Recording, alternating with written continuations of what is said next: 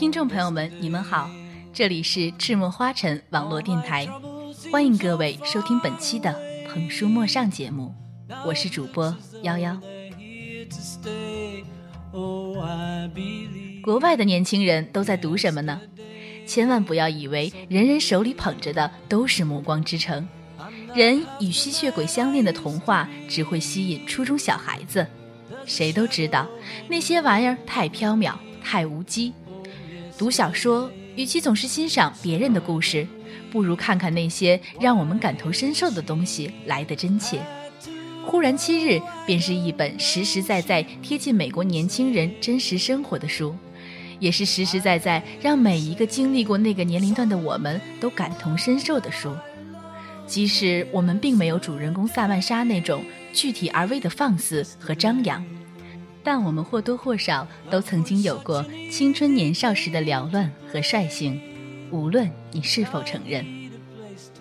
书中的主人公萨曼莎·艾米丽·金斯顿是一个美丽开朗的十七岁女孩，在她的世界里，处处都是阳光和欢笑。她喜欢逗弄她胖嘟嘟的小妹妹。喜欢跟母亲拌嘴，喜欢跟好朋友一起去吃冰淇淋，还有中国菜，喜欢恶作剧，喜欢下课，喜欢收到别人送来的玫瑰，喜欢被大家关注和嫉妒，喜欢这年轻美好的生活。二月十二号早晨是丘比特日，闹钟刚响，晨曦美丽，亲人的喧哗温暖，萨曼莎意气风发地离开了家，却没想到十几个小时后。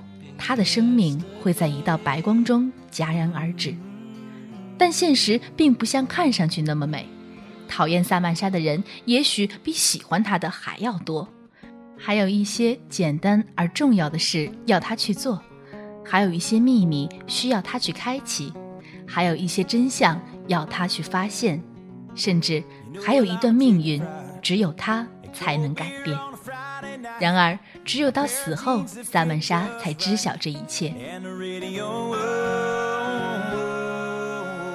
每一个人的人生都是在时间和空间这纵横的两条轴线上进行着的小小坐标。空间可以变化，而时间却是不可改变的客观规律。时间犹如一条只朝着一个方向、永恒匀速流动的河。我们每个人都在借助着河水的力量，用自己的速度前进。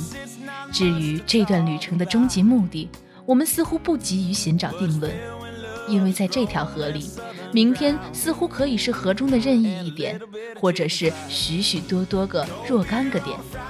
所以，我们认为有的是时间可以思考，可以尝试，可以犯错，可以改变。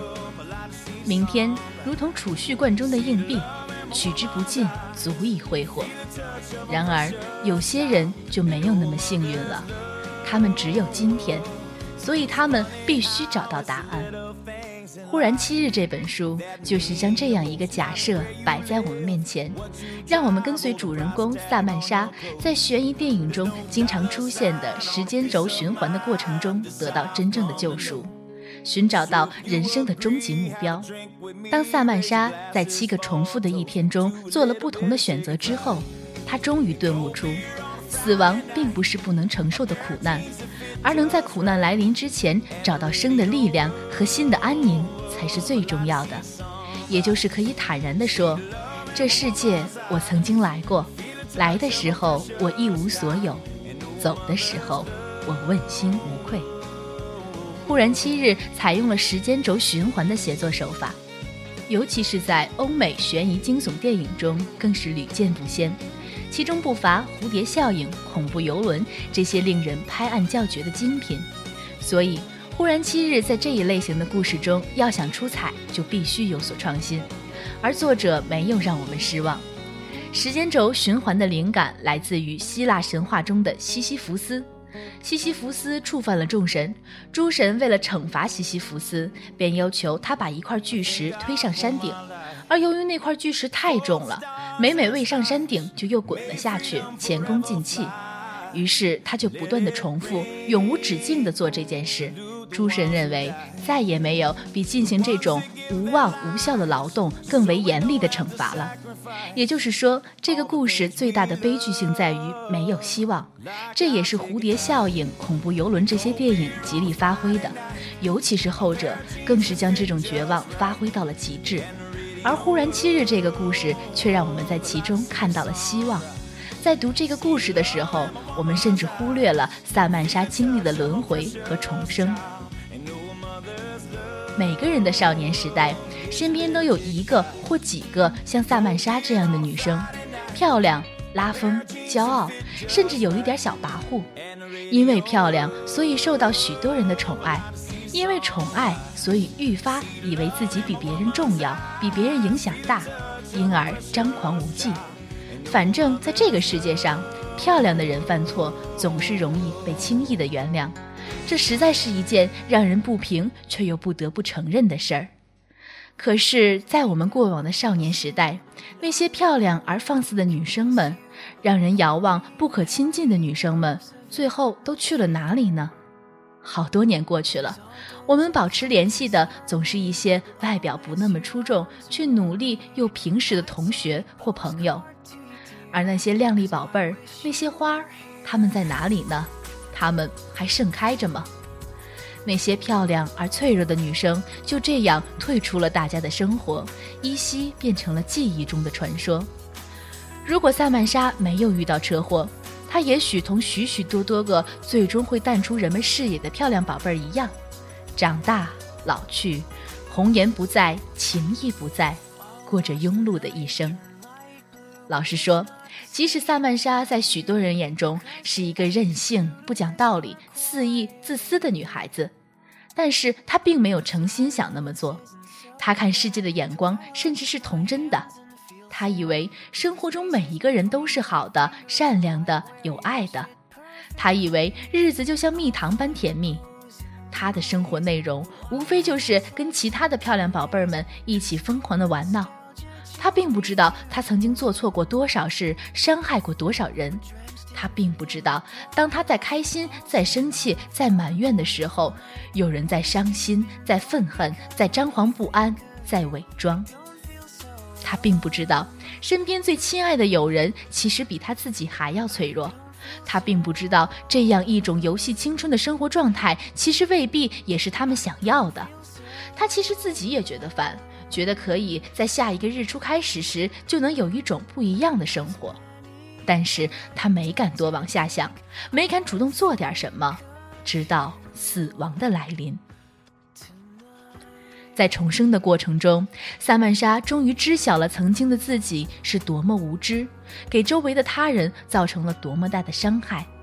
他竭力的想要挽回这一切，挽回那些因他而变成的尴尬和难堪。挽回那些逝去的友情和信任，甚至在挽回的过程中，他还发现了自己年轻美好的爱，正是他此前一直忽略了的人。他以为只要他做对了，事情就能变好，甚至他就可以不必死，可以平安快乐地长大成人。可是每一次他都没能成功，事态的演变跟他的心意总是背道而驰。他眼睁睁地看着自己的言行造成的痛苦一次又一次的演绎，什么也改变不了，包括他的死亡。那是一种何等的绝望！明明知道自己会死，却手足无措。无论做什么或不做什么，总是无法避免被人恨、被人耍弄、被人诅咒的命运。在死的时候被人思念。萨曼莎一天天的更加痛苦。却也一天天的更加明朗，他不再认为这种重生是一种折磨，反而欣然的接受了起来。究竟要怎么做才能有一个真正的结果？最后的时刻终于来临了，萨曼莎倾尽全力，终于做成了一件最有意义的事。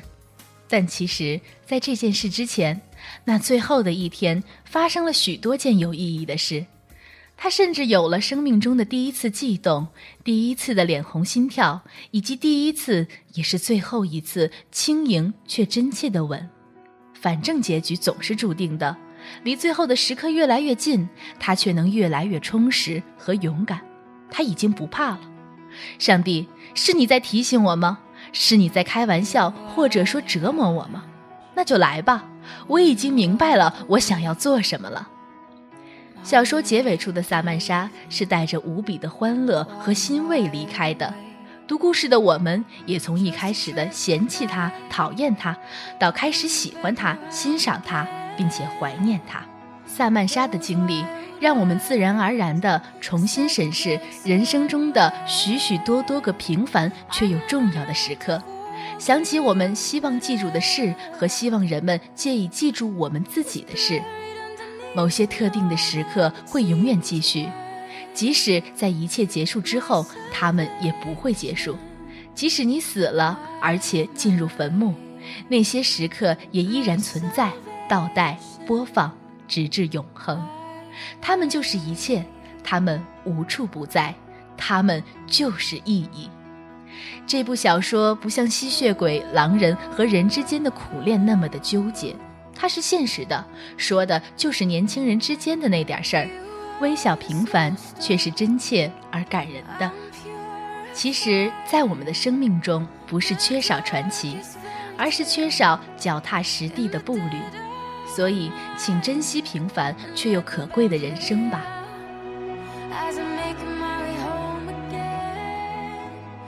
本期的捧书陌上到这里就要和大家说再见了。